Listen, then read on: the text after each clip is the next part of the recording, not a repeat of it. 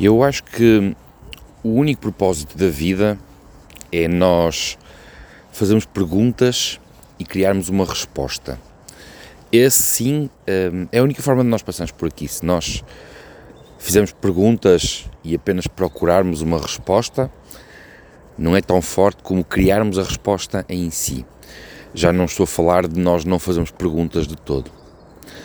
Eu conheço pessoas que replicam a mesma coisa que ouviram a vida inteira. Nunca se questionaram, apenas limitaram-se a replicar. Em parte cumpriram metade da essência humana, que é a reprodução do ADN, mas por outro lado não acrescentaram mais nada à espécie. Eu acabei de acordar e ver que Ken Block morreu. E por um lado fiquei chocado, Ken Block morre aos 55 anos num acidente de moto de neve.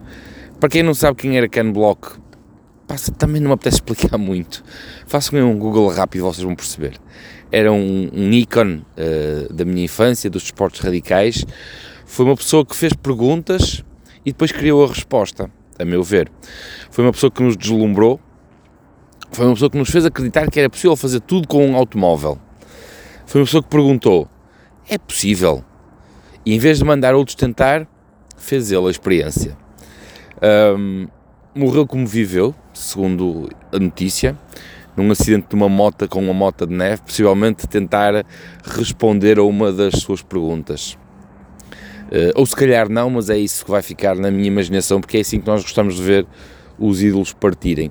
Eu, eu pelo menos eu tenho dito a quem me pergunta que se um dia morrer em cima de uma bicicleta, então eu morri a viver e não há problema nenhum e francamente não chorem. Riam-se porque eu morri como, morri como, como escolhi viver e um, se pudesse escolher morrer era assim que o faria.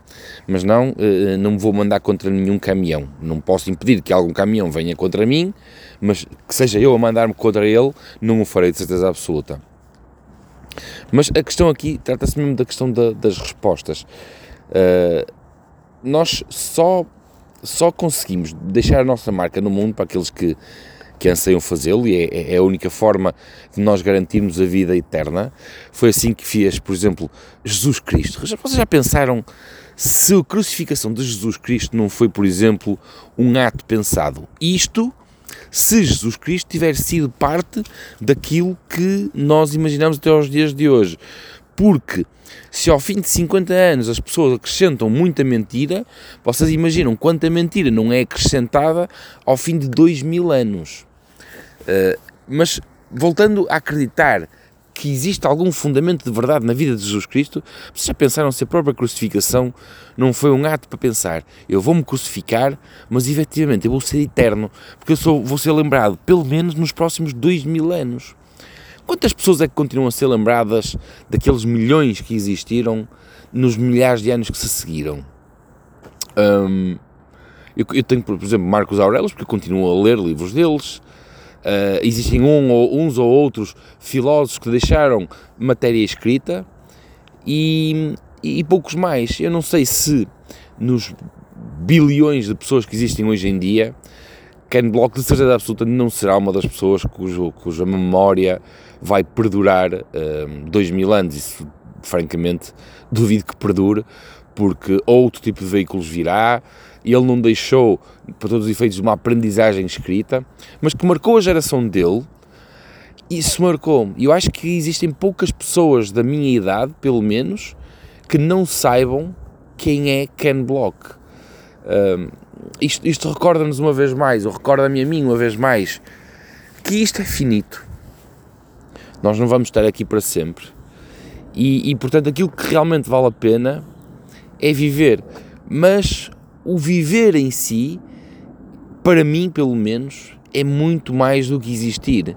Eu devo, devo confessar-vos que eu encontrei um, um estilo de vida que é acaba por ser cada vez mais uh, centrada em mim na perspectiva do, do não criticar. Há coisas que são completamente inevitáveis porque eu sou, sou um observador e não consigo deixar de o ser.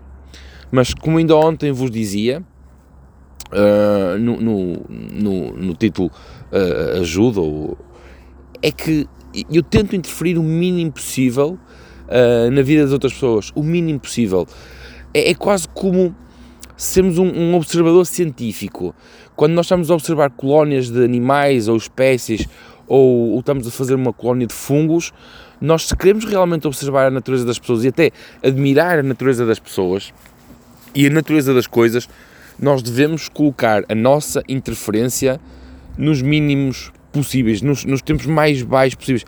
Nem mesmo a nossa sombra deve marcar presença, que é para não alterar algum tipo de condicionamento da colónia. E é uma das coisas que eu tenho aprendido, é uma das coisas que talvez a maturidade e a calma me têm dado, é exatamente esse tipo de perspectiva. É observar e estar o mínimo presente possível.